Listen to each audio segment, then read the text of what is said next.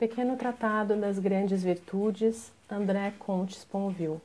Editora Martins Fonte, São Paulo, 1999. Tradução de Eduardo Brandão. Se a virtude pode ser ensinada, como creio, é mais pelo exemplo do que pelos livros. Então, para que um tratado das virtudes? Para isso, talvez, tentar compreender o que deveríamos fazer, ou ser, ou viver e medir com isso, pelo menos intelectualmente, o caminho que daí nos separa. Tarefa modesta, tarefa insuficiente, mas necessária. Os filósofos são alunos, só os sábios são mestres. E alunos precisam de livros. É por isso que eles, às vezes, escrevem livros, quando os que têm à mão não os satisfazem ou sufocam. Ora, que livro é mais urgente para cada um de nós do que um tratado de moral? E o que é mais digno de interesse na moral do que as virtudes? Assim como Spinoza, não creio haver utilidade em denunciar os vícios, o mal e o pecado. Para que sempre acusar, sempre denunciar? É a moral dos tristes, uma triste moral. Quanto ao bem, ele só existe na pluralidade irredutível das boas ações, que excedem todos os livros, e das boas disposições, também elas plurais mas sem dúvida menos numerosas. Mas a tradição designa pelo nome de virtudes, isso é, este é o sentido em grego da palavra arete, que os latinos traduziram por virtus, de excelências. O que é uma virtude? É uma força que age ou que pode agir. Assim, a virtude de uma planta e de um remédio, que é tratar, de uma faca, que é cortar, ou de um homem que é querer e agir humanamente. Esses exemplos que vêm dos gregos dizem suficientemente o essencial. A virtude é poder, mas um poder específico. A virtude do eléboro não é a da cicuta. A virtude da faca não é a da enxada. A virtude do homem não é a do tigre ou da cobra.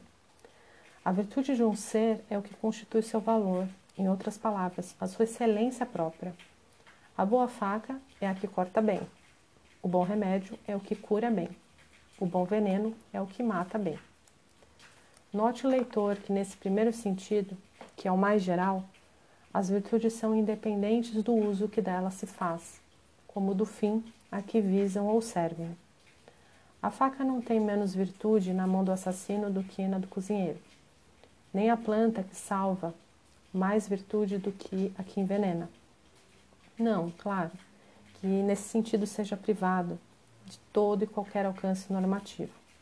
Qualquer que seja a mão, e na maioria dos usos, a melhor faca será a que melhor corta. Sua capacidade específica também comanda sua excelência própria. Mas essa normatividade permanece objetiva ou moralmente indiferente. A faca basta cumprir a sua função sem a julgar e é nisso, certamente, que sua virtude não é a nossa.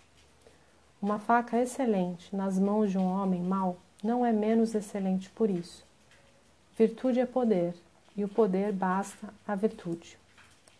Mas ao homem não, mas à moral não. Se todo ser possui seu poder específico, em que excele ou pode exceler, assim uma faca excelente, um remédio excelente, perguntemo-nos qual é a excelência própria do homem. Aristóteles respondia que é o que o distingue dos animais, ou seja, a vida racional. Mas a razão não basta.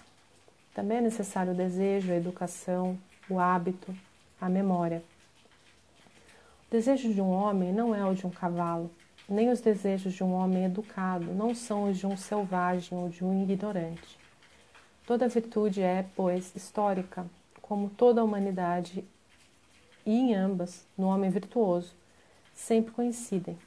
A virtude de um homem é o que o faz humano, ou antes, é o poder específico que tem o homem de afirmar sua excelência própria, isso é, sua humanidade, no sentido normativo da palavra. Humano nunca humano demais.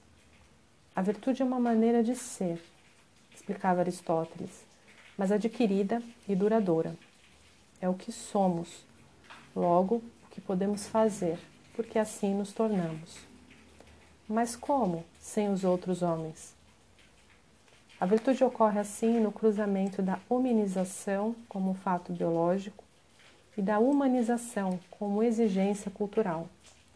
A nossa maneira de ser e de agir humanamente. Isso é, já que a humanidade nesse sentido é um valor, nossa capacidade de agir bem. Não há nada mais belo e mais legítimo do que o homem agir bem e devidamente, dizia Montaigne é a própria virtude. Isso que os gregos nos ensinaram, Montaigne nos ensinou, também pode ser lido em Spinoza. Por virtude e poder, entendo a mesma coisa, isso é, a virtude, quando se refere ao homem, é a própria essência ou a natureza do homem, enquanto ele tem o poder de fazer certas coisas que se podem conhecer apenas pelas leis da sua natureza ou eu acrescentaria da sua história, mas esta para Spinoza faz parte daquela. Virtude no sentido geral é poder, no sentido particular, poder humano ou poder de humanidade. É o que também chamamos as virtudes morais, que fazem o homem parecer mais humano ou mais excelente, como dizia Montaigne, do que o outro, e sem as quais, como dizia Spinoza, seríamos a justo título qualificados de inumanos. Isso supõe um desejo de humanidade, desejo evidentemente histórico. Não há virtude natural, sem o qual qualquer moral seria impossível. Trata-se de não ser indigno do que a humanidade fez de si e de nós. A virtude repete-se desde Aristóteles, é uma disposição adquirida de fazer o bem. É preciso dizer mais, porém, ela é o próprio bem, em espírito e em verdade.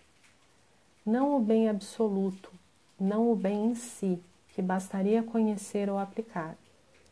O bem não é para se contemplar, é para se fazer. Assim é a virtude, é o esforço para se portar bem, que define o bem nesse próprio esforço. Isso levanta certo número de problemas teóricos que tratei em outra parte. Esse livro pretende ser inteiro de moral prática, isso é, de moral. A virtude, ou antes as virtudes, pois há várias, visto que não se poderia reduzir todas elas a uma só, nem se contentar com uma delas, são os nossos valores morais, se quiserem, mais encarnados, tanto quanto quisermos, mais vividos, mais em ato. Sempre singulares, como cada um de nós, sempre plurais, como as fraquezas que elas combatem ou corrigem. São essas virtudes que tomei aqui como objeto. Se bem que minha intenção não fosse evocar todas elas, nem esgotar qualquer uma delas, quis apenas indicar para as que me pareciam as mais importantes o que elas são ou o que deveriam ser, e o que as torna sempre necessárias e sempre difíceis Daí esse tratado de que o título bem indica a ambição, quanto a seu objeto e os limites quanto a seu conteúdo. Como procedi? Perguntei-me quais eram as disposições de coração, natureza ou caráter cuja presença no indivíduo aumentava a estima moral que eu tinha por ele cuja ausência, ao contrário, diminuía. Isso proporcionou uma lista de cerca de 30 virtudes, Eliminei as que poderiam ser redundantes em relação a alguma outra, por exemplo, bondade e generosidade, ou honestidade e justiça. Em geral, todas as que não me pareciam indispensável tratar. Restaram 18, isso é, muito mais do que eu pensara de início, mas não consegui suprimir mais. Tive por isso de ser mais breve em relação a cada uma, e essa necessidade que fazia parte de meu projeto não cessou de governar sua realização. Esse livro se dirige ao grande público. Os filósofos profissionais podem lê-lo, contanto que não busquem nele nem erudição nem exaustividade. O fato deste conjunto começar pela polidez, que ainda não é moral, e terminar pelo amor, que não o é mais, obviamente é deliberado. Quanto ao resto, a ordem escolhida, sem ser absolutamente contingente, deve mais a uma espécie de intuição ou exigência, ora pedagógica, ora ético-estética, do que alguma vontade dedutiva ou hierarquizante. Um tratado das virtudes, sobretudo pequeno como esse, não é um sistema da moral, é moral aplicada, mais do que teórica e viva na medida do possível, mais do que especulativa. Mas o que há de mais importante na moral do que a aplicação e a vida? Se tem muito, como sempre, demais, e que eu queria fazer uma obra útil, mais do que elegante. A mesma razão me obrigava a dar todas as referências, ainda que para tanto tivesse de multiplicar as notas de rodapé. Ninguém é obrigado a lê-las. Aliás, a princípio é melhor mesmo não se preocupar com elas. São feitas não para leitura, mas para o estudo. Não para os leitores, mas para os estudantes, quaisquer que sejam sua idade, sua profissão. Quanto ao fundamento, eu não quis fingir e inventar o que a tradição me oferecia quando eu não fazia mais que retomá-lo. Não que eu não tenha dito nada de meu neste livro, ao contrário, mas só possuímos o que recebemos e transformamos o que nos tornamos, graças a outros ou contra eles. Um tratado das virtudes não poderia, sem cair no ridículo, procurar a originalidade ou a novidade. De resto, há mais coragem e mais mérito em confrontar-se com os mestres no terreno deles do que em fugir de qualquer comparação, por não ser que vontade de ineditismo. Há 2.500 anos, para não dizer mais, os melhores espíritos refletem sobre as virtudes. Quis apenas continuar seus esforços, a meu modo, com meus meios, apoiando-me neles tanto quanto necessário. Alguns julgarão essa empresa, ah, esse empreendimento presunçoso ou ingênuo, a segunda crítica é para mim um elogio. Quanto à primeira, temo que seja um contrassenso. Escrever sobre as virtudes seria antes, para quem se arrisca a fazê-lo, uma perpétua ferida narcísica, porque sempre remete e vivamente à própria mediocridade. Toda virtude é um ápice entre dois vícios, uma cumeada entre dois abismos. Assim, a coragem entre covardia e temeridade, a dignidade entre complacência e egoísmo, ou a doçura entre cólera e apatia.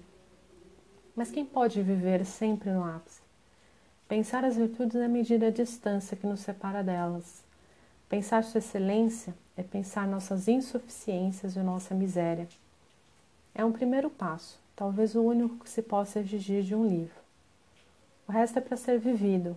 É como um livro poderia substituir o viver. Isso não significa que ele seja sempre inútil ou moralmente sem alcance. A reflexão sobre as virtudes não torna ninguém virtuoso. Em todo caso, é evidente que não poderia bastar para tanto. Todavia, há às vezes uma virtude que ela desenvolve: a humildade, tanto intelectual diante da riqueza da matéria e da tradição, quanto propriamente moral diante da evidência de que essas virtudes nos fazem falta, quase todas, quase sempre, e de que, entretanto, não poderíamos nos resignar à sua ausência, nem nos isentar de sua fraqueza, que é a nossa. Esse tratado das virtudes só será útil para os que não as têm. E isso que lhe dá um público vastíssimo deve desculpar o autor por ser ousado não apesar de sua indignidade, mas por causa dela, e empreendê-lo. O prazer que tive e que foi intenso pareceu-me uma justificativa suficiente. Quanto ao prazer dos leitores, ele só poderia vir, e se vier, por acréscimo. Já não é trabalho, mas graça. A eles, pois, a minha gratidão.